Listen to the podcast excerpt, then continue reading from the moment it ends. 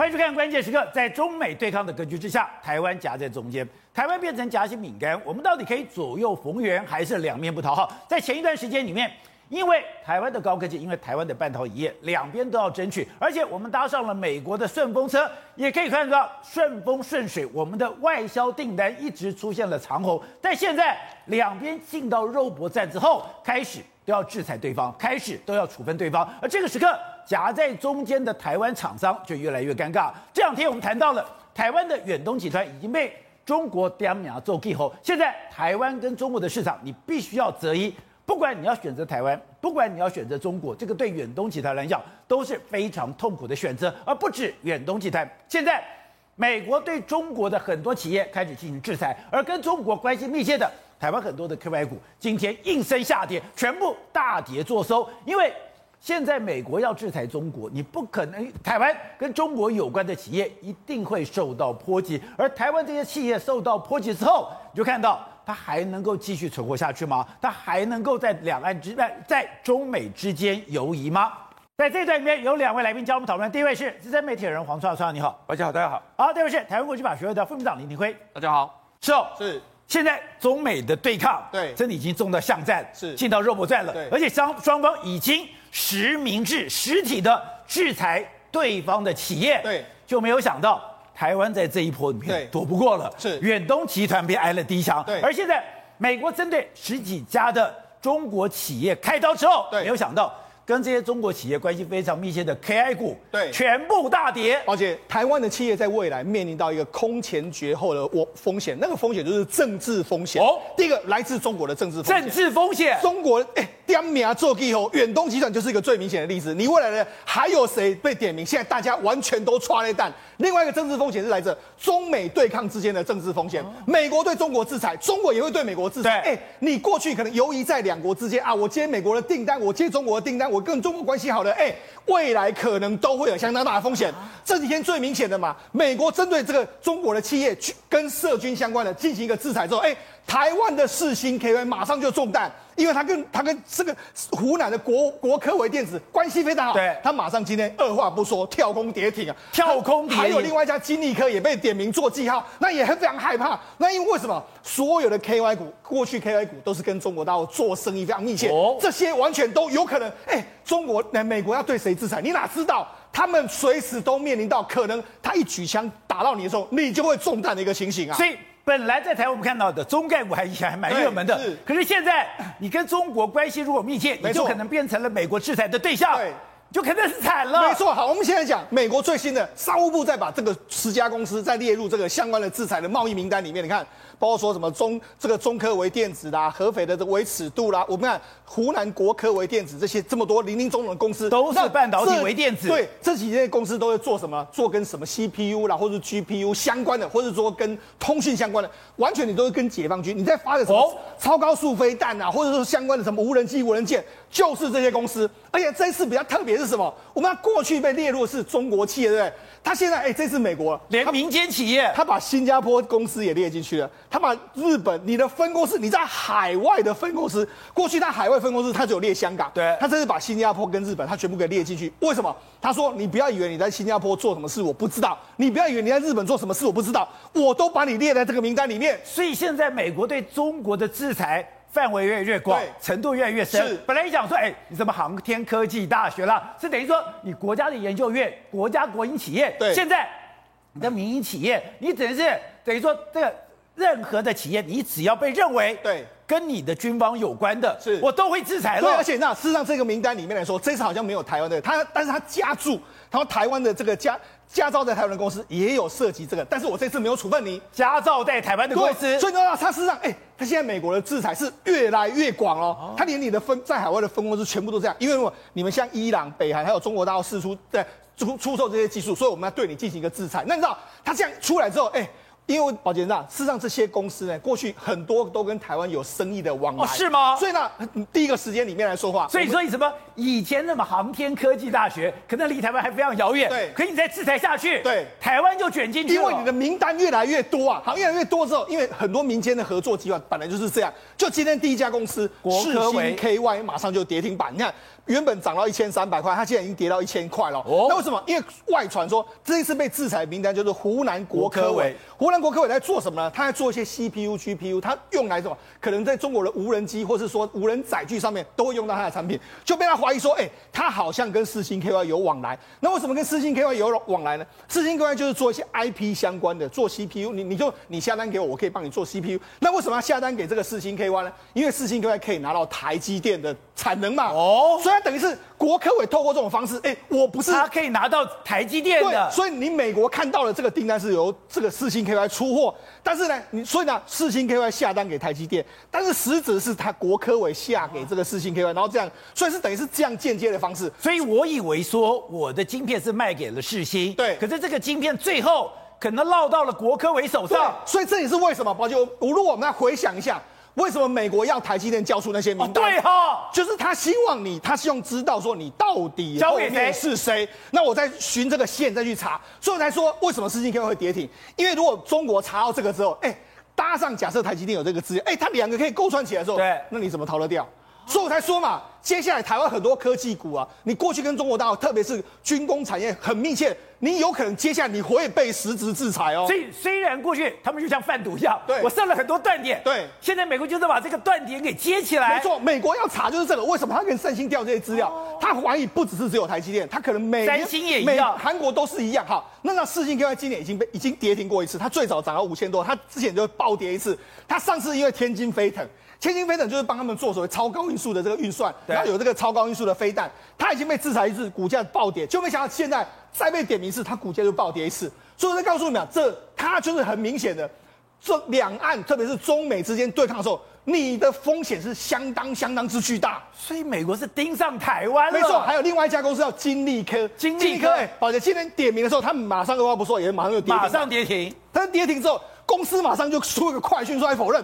他说：“哎、欸，市场那些传言完全都是假的。呃，我们跟中国大陆那些科技公司，我们完全没有关联，没有关联之后，哎、欸，股价就往上拉升起来。但为什么大家市场会点名它呢？对，因为它主要它能够做这个这个这个叉八六架构的 CPU。那么，那事实上，中国目前相当需要叉八六 CPU，包括说东风十七的飞弹上面，我要高烧超音速飞弹的运算的时候，我需要里面有一台有一个 CPU 在运算。”那那中国、美国已经控制你的相关的叉八六你技术都流不到那边去请问你的技术到底从哪里来？哦、你那到底美国一直搞不清楚，你为什么还有这些技术？所以他要把所有能够做叉八六的公司全部要检查一遍。他现在都已经先把中国大陆能够做的完全都封锁了嘛？哦、那完全都封锁的时候，如果未来还有丢出去的，我我觉得这些公司台台湾的公司哦，我觉得搞不好美国真的会制裁你，因为如果还讲不听话，他真的会制裁你。难怪金立科第一时间讲。我所有的客户都不在美国制裁的实体名单中，所以我跟你讲，这就是美国要的。美国要你坚壁清野，所以我在讲，我在跟台湾的公司说，如果你真的过去有这些名单，目前美国还没有抓到你的，你赶快切清楚相关的关系。甚至你要自己，你要台湾这些公司，你要自己去查，不要说哎，转转辗转之后，最后到了他那边去之后，你也是有可能会被制裁。而且你会发现。美国这个动作它没有停过，美国这个追查它是一直在持续当中，因为在四月八号，《华盛顿邮报》就已经报道了，当时世新跟金立科，哎，就已经被点名做记哦，代表你们台湾，应该讲台湾的科技公司，台湾特别是跟中国有往来的科技公司，对，现在。他都要知道你说的东西到底留给谁了？对，为什么这个报道里面来说有讲到，就是说为什么是为什么金立科有被点名做记号？因为他也可以拿到台积电的产能嘛。哦。所以他现在就是说，你能够拿到台积电的产能的台湾公司里面来说，我美国可能现在会开始调查你们了。如果你们有涉及跟中国大陆往来非常密切的时候，搞不好下一个步，你不要以为台湾公司不会被制裁，我觉得搞不好台湾公司接下来也会被制裁啊。那我就懂了，为什么美国非要。台积电的报告，对你的东西到底卖给谁？是你卖了多少给谁？对，好，那我们讲，我刚才讲到 KY 公司都非常危险，对不对？为什么？因为 KY 公司呢，它过去在中国大陆做生意，在中国大陆做生意的时候，宝杰我跟你讲，大家关系好的时候没话说，但是关系不好的时候，你知道账就不尾行错。这个康控 KY 就是非常明显的例子。康控为什么？哎，宝姐，康控 KY 最高的时候曾经涨到六百多块，就那它最近一直跌停，它跌到三十块。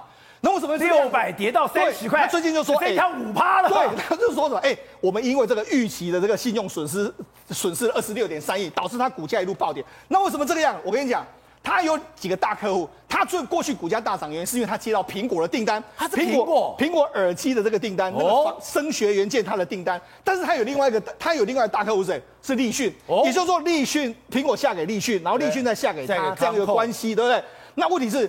哎，过去大家都讲关系好的时候打开公共，然后你你分多少给我，我分多少给你。就现在美国跟立讯的关系也不好啊，对，不好的时候大家互惠，这个账就变得不变得不清楚了。你看，他就说对产品品质或是责任归属已经产生认知的差距，就是双方过去大家都好，没有话说，但现在大家关系不好的时候，他就说，哎，这应该是我谈的。立讯就说翻回，哎，这是我赚的，这个跟你过去是你，你过去品质很烂，我其实就不想这样，那个账就认不回来，所以变成这样，哎。这个账就出现这样的状况，所以我才跟他讲，过去 KY 公司在中国大陆做生意的，特别是比重很高的，你可能未来都会面临到这样的局面哦。所以我现在在做投资，如果这些公司跟中国大陆有关，对，我要非常谨慎吗？对，你要把那个几账都要看得非常非常清楚，它到底是不是有涉军，或者说它到底怎样的情形，我觉得都要好好的这个把它盘算清楚。所以风险就很难预估了。好，那除了这个之后，我们就讲。中美之间的对抗里面，对台湾的科技业或者说很多公司，你一定是一个走在钢索上面，你一定要不一定要避免被美国打到。可能问题是台商还很多被打到啊！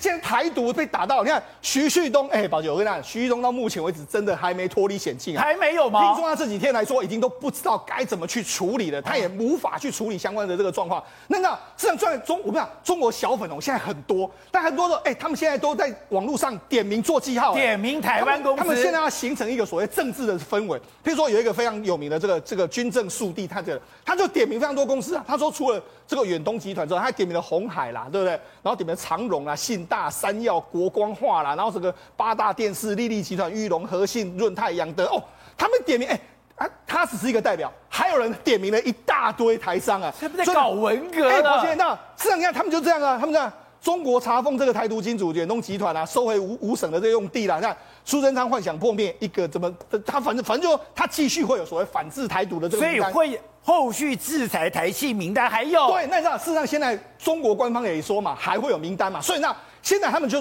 所有小，你如果看中国大陆那种政经相关的所有的 YouTube 或者说那种微博，他们现在全部都在点名做记号，形成一个网网络的氛围。你说这个对台企来说压力大不大？当然，我跟你讲，不是你现在他逼着远东集团，你必须要在台湾跟中国做一个选择，对你可能没有办法两面赚了。对，可是你不管选中国跟选台湾都很痛啊。没错啊，那他我们亚尼他在中国一一一年的话赚一百多亿就没了，国没了那怎么办？那你说你要切割台湾吗？哎。他的这个远传电信在台湾一年赚两三百亿，对，他怎么去抉择？所以那个时候他现在面临到，而且他最近百货公司在中国开始获利，对，所以他就两面，他不知道该怎么抉择，所以他现在也是没办法。那你说只有他这家公司吗？当然不是啊，很多公司都在，而且其实对他们伤的是什么？我想这些被点名之后了，他不用制裁你，小粉红就自己会去制裁你，所以这已经形成一个氛围。台湾的企业在中国大陆生存的难度是越来越大，所以呢还还有一个这种状况呢，他们现在哎很多网络在说什么？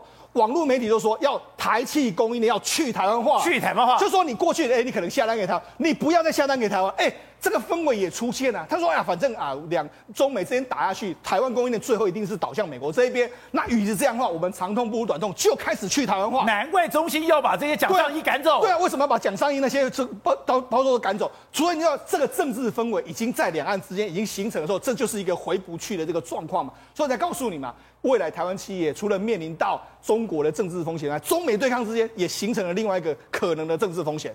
那我们刚刚看就是。”现在美国对中国的科技管制越来越严密了。之前是你的科技工工业大学，接下来是你的国营企业，现在连你的民营企业我都要进行管制，而且已经冲击到了台湾。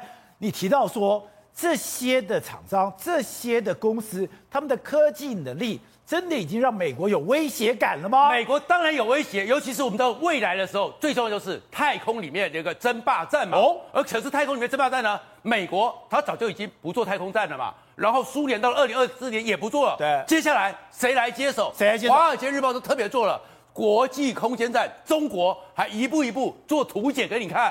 中国将来是整个太空站，整个太空的国际太空站都是中国的天空太空站。所以我们看的画面是。它现在一步一步的，我们讲的它的天宫一号已经慢慢的可以组成一个太空站了。是它先送上去这个中间的核心部分，而且这个核心送上去就六十六吨，六十六吨的东西送到太空上去，六十六吨送上去，就是至少要六十六吨的黄金。它送上去之后，它的核心已经起来了。接下来呢，这个东西开始太阳能板伸出来，然后接口接出来，宝杰你看没有？一步一步的，一个个实验舱上去，一个个的居住舱上去，一个个的里面的各种舱上去，就像接积积木一样，乐高玩具一样，一接出来之后，以后在四百公里上，你就看到有一个中国的国际太空站，以后各国的科学家要做太空实验。都必须上去，而且他们这次呢，所以中国的天空太空站已经做出来了，已经开始不断的在膨胀，在做了。而且宝杰到这最难在哪里？就是太空的遥测和遥控，哦，他们技术是越来越好了。我们在说太空里面最难是什么？宝杰它在高空四百公里左右，在太空上四百公里的话，它绕行的速度是二十五倍的音速，在二十五倍音速里面，我怎么样一个个靠过去，一个个靠过去，靠的那么准？然后在这直接追上去，那个是千里钻骆驼穿针，这样子都可以穿进去了。千里骆驼穿针，而且是非常精准。他们过去的时候，他们神舟跟天空完成对接，大家就讲说它的遥控技术非常好了，遥测技术非常好了。洲际飞弹恐怕都已经会发展到很高的程度，因为洲际飞弹就要靠什么遥控和遥测。哦，我如果二十五倍音速，我都可以这样操控。对，那将来会更可怕的就是这个。而且我觉得它也跟是跟美国苏联的一样。它呢也有数也有那个机械手背了，在太空中在完全没有重力之下，你可以伸出去，你可以去抓，你可以去拿。这个太空里面这个这么高速度之下，我可以控制你，那是微秒级的控制，它都已经完全做到了。美国当然觉得我压力很大。而且更可怕的是，中国天宫一号不对，这个天宫太空站的空间完成以后，哎，里面。可以有一百一十立方米的生活空间，是重六十六吨。是的，我们现在在看美国或那那个什么苏联的太空站、国际太空站、和平号里面，或什么联合号里面，你看到每个人都缩在那边，对不对？所以它空间比较大。你要看到他们由将来的是保洁，他们现在空间是很大，里面是可以非常站三个人，站着三个人非常轻松自在的生活。对，他说今年四月将这个核心模块奉送上去，送上去之后，未来十二个月将由空间站驻留的宇航员，哎，一个一个的。去拼图完成，这拼图完成之后，将来在太空上面，它就有一个不断可以扩张、不断可以越长越大、监控地球的一个太空站了。不但如此呢，最近美国公布了这十二家，对不对？里面有八家，其实大家看到这八家说，哎，觉得这名字名不经传啊，啊不知道他是谁啊？可是宝洁，那个才是真正严重的问题。怎么样严重问题？因为他们这八家呢，就是整个美国现在发现，在量子通讯、加密通讯。量子电脑这些，还有这些状反那个立中状况上，可能都已经输给中国了。有这么严重吗？因为他想说，为什么要锁定这八家？这八家里面，他特别讲的是反隐形、反潜艇、破解加密，还有开发不可破解的加密能力。哎，这是什么意思？就是你不有立中战机吗？对，你立中战机里面有很多涂料，把那些光谱给散掉。现在你的参数透过它的量子能力，它可以给你破解。所以 F 二十二他们可以做量子雷达。量子雷达，我就可以抓你 F 二十二了。然后呢，你美国不是有很多的那个 NSA，有很多的防火墙吗？透过量子的技术，我直接把你破解。所以美国这次呢，过去去抓那些公司，你可能是偷技术了，你可是，可是这次要打你的。是你可能会超越美国的技术，所以美国一定要把你打下去。所以你现在我刚刚讲的科大国盾量子，你的技术当然非常好。所以我现在要从你的上游帮你卡脖子。我等于说你有这样的技术，但你拿不到晶片，你拿不到计算程式，你还是做不出来。因为在合肥这边，从科大这边出去，抱歉，那个东西已经被中国命名叫量子大道了。哦，一二十家的公司都在那边，一二十家实验室，中国已经开始把它给民营了。而且他们有些民营公司呢，用民间的再偷进去，再转移出来给军用，所以美国才要锁定这八家你过去比较没有听过的名字的，因为他们是在量子技术上超越了美国。而且现在中美之间有一个叠对叠的游戏，什么有叠的游戏？就是美国当然千方百计我要去阻挡，我要把科技给你封锁，让美国的高科技绝对不能流到中国，而中国他们就搞了一个所谓的新创白名单，新创白名单就是。只要你美国有一点点的疏漏，我就要想办法把这个技术给偷过来。是的，所以他们现在呢是定了一个新创白名单，锁定了一千八百家个人电脑晶片这方面的东西。我只要知道你行了，我就把你偷过来。偷过来之后就帮他开发。而且现在其实让美国更威胁的是，你不只是科技人，连军事上，军事上美国都感受到极大的压力。哦，就是我们先前讲的。极超音速飞弹，它的极速飞弹有这么厉害吗？它现在是当成是《金融时报》最早是说七月二十七号、八月十三号发射了两枚嘛。现在资讯越来越清楚，它是怎么样用长征火箭把那个载波体，就是极超音速飞弹，它有载波体，打出来之后飞越蓝海的上空，脱离之后直冲破大气层，冲破大气之后，什么叫载波了？我们有没有打水漂？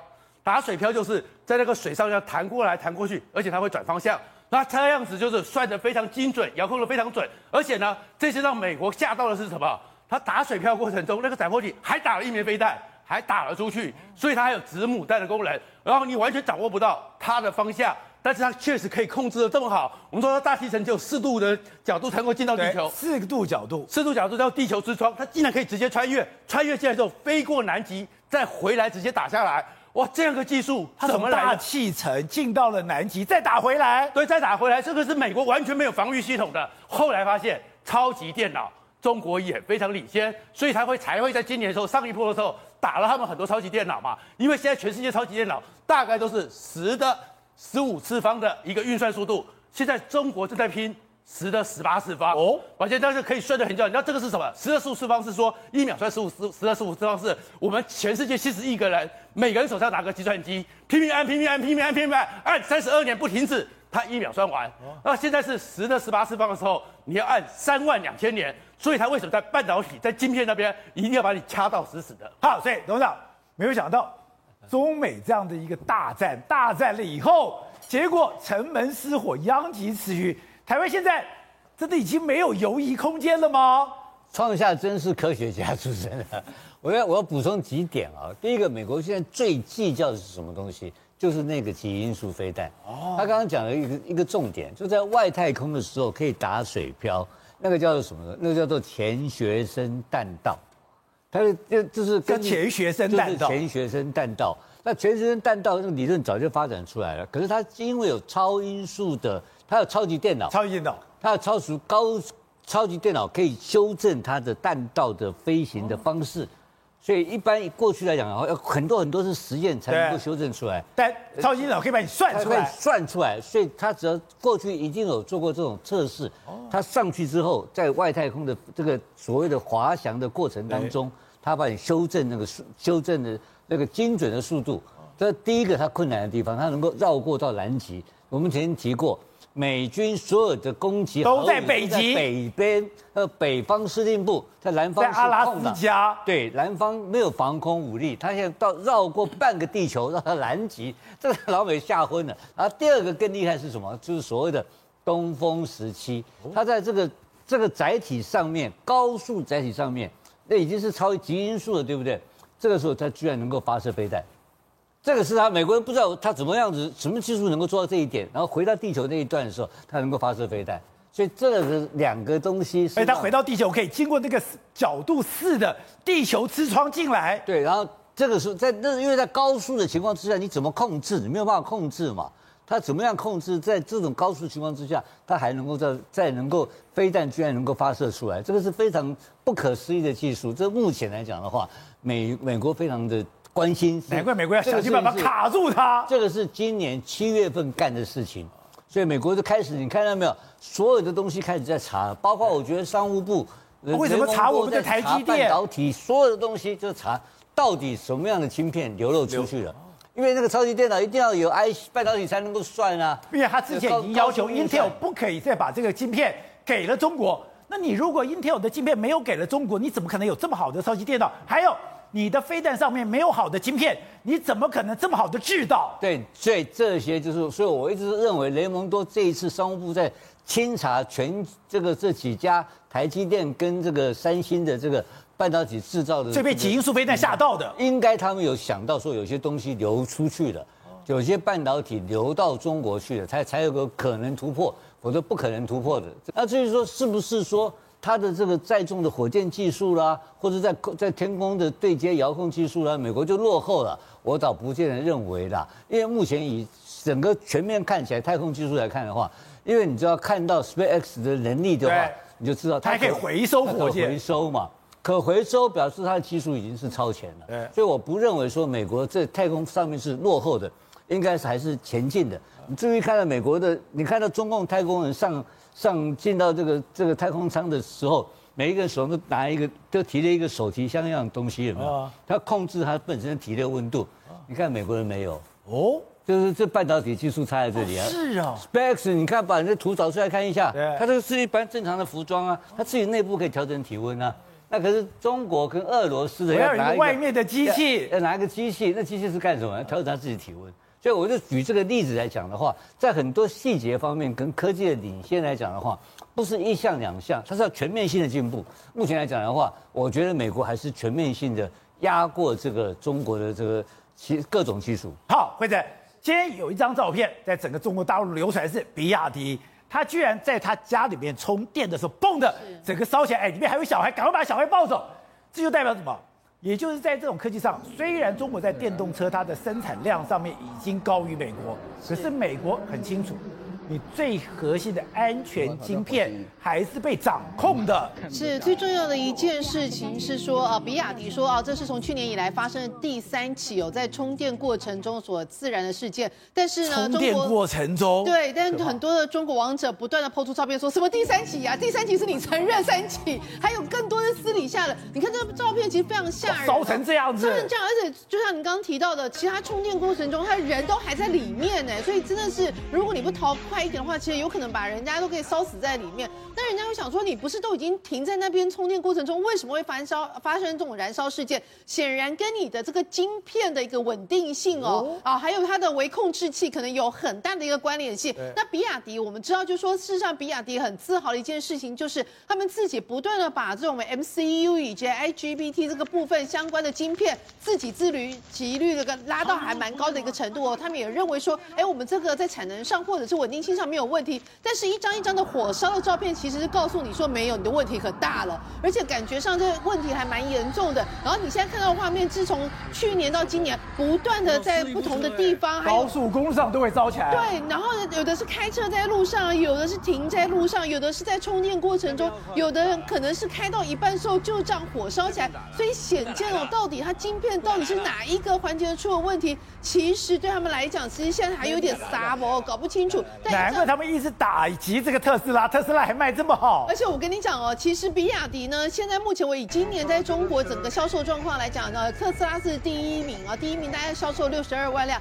第二名其实就是比亚迪的一个所谓插电式的电动车，那这种插电的就得应该应该不是纯电动啦，插电的电动车跟纯电动加起来也超过了两成哦，所以比亚迪确实是除了特斯拉之外，在中国的销售量第二品牌哦。但你看这一张一张的照片，那看到真的触目惊心。所以如果你是中国的消费者，你可能也会认为说，哎呀，这个如果是有足够的资金情况之下，你应该是想要买特斯拉，而不是比亚迪哦。就最有趣的一件事情是。其实呢，在过去曾经有一个呃，就是他们直播组在做这个所谓的撞击的测试哦。他本来是想要捧迪比亚迪的，就说你看我这样撞撞的这么厉害，还非常安全，没有任何起火的状况。所以我跟你讲哦，大家想说哎，用国货比亚迪是安全的，没有问题的，就没想到撞击完之后放在旁边两个小时起火了。所以所以人家都信撞的时候没起火，对，放在旁边自己起火，对，就放在旁边之后就自己起火了，然后就想说哎，那到底是怎么样？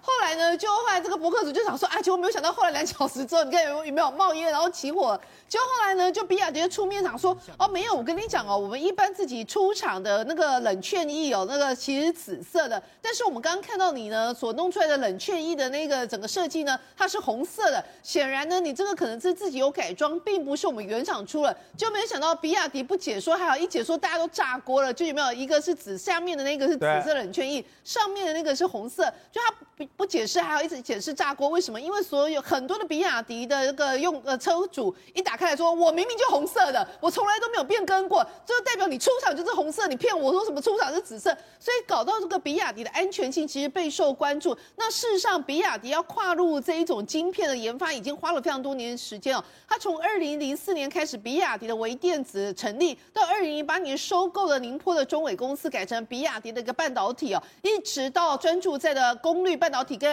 MCU，就是微控制器这个部分感，还有那个感测器这个相关领域，到了二零。一八年，你看都已经隔了十几年，它才推出第一代的八位元的 MCU 哦。那问题是，说推出来之后，也是全中国的那个车规级的第一款的 MCU。那照理说，其实它是呃，可以说是载负的全中国的一个希望哦。但事实上呢，比亚亚迪它的问题哦，从它二零一八年到现在屡传不鲜，就有很多。很多就是安全上的问题。所以这其实某一种程度也告诉了，就是很多的，就是不管是中国人还是其他，就说你美国卡这个相关的晶片的技术，对于比亚迪来讲，虽然表面上我们自己可以自给自足率或自给自足率比例提高很多很高，但事实上在安全性到目前为止还是备受外界质疑。对吧？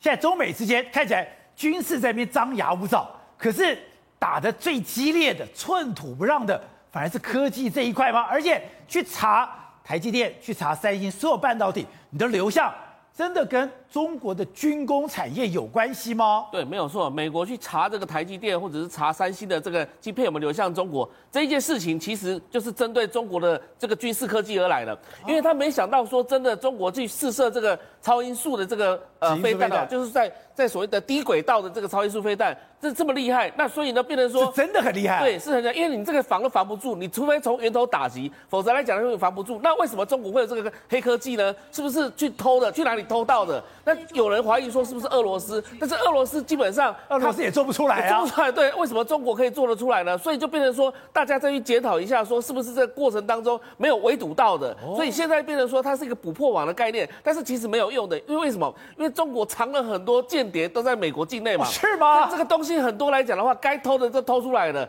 该弄的弄了，只不过说中国有没有能力去制造出来而已。那看起来就是说，中国是一步一步的去在做这些事情，而且私底下都在进行这个暗中的一个计划。所以对美国来讲的话，现在最重要的源头就是说，该怎么去。这个有有一些相关的敏感性的一个物品哦，还要再去做管控。那既然说这个技术有可能已经流到中国大陆去了，包括量子力学等等这些这些东西来讲，那这时候中国的跟美国之间的这个太空竞赛，可能瞬时瞬时间会一次爆发出来。可是感觉上，拜登还太天真了啊！也就是他今天在跟习近平对谈的时候，本来还期待说，哎。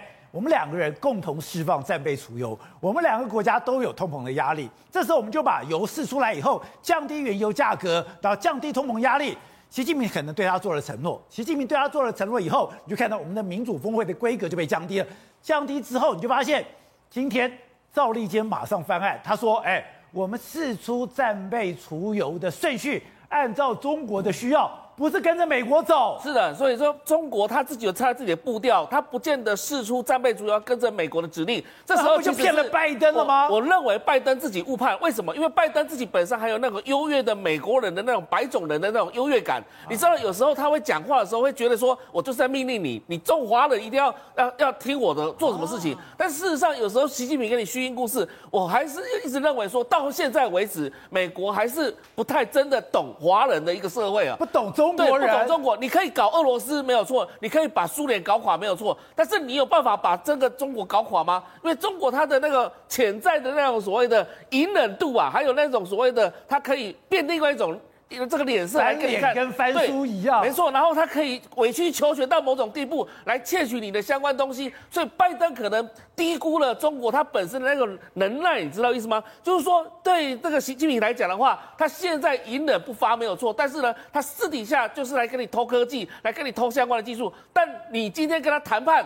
你说真的用战备出游来跟他谈判？你用民主峰会？中国没有骑士精神，中国也没有武士精神，中国有的是农民精神。农民精神只有个原则：我要活下去。没错，就是那种死皮赖打的那种态度嘛。啊，你看到这个拜登，他是一个白种的优越感的那种概念在那边的时候，他就低估了习近平，以及低估了这个华人社会的这样的一个窃取资料的一个能耐性嘛。所以你看要发生一件事情啊，就是说，当他用所谓的。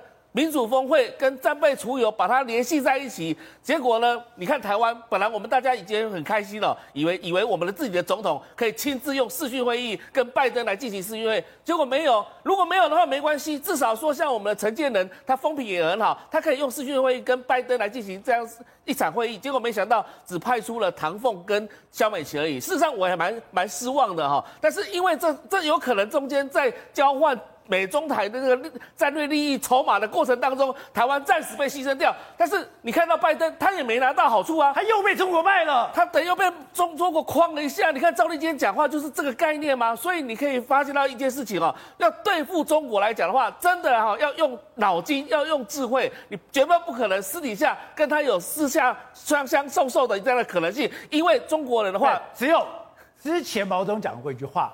宜将剩勇追穷寇，不可沽名学霸王。沽名霸王就是爱面子，刘邦是不要脸的。是的，所以你可以看到当时刘邦卑贱到什么样的地步，然后最后呢得了天下，竟然是是刘邦，不是项羽。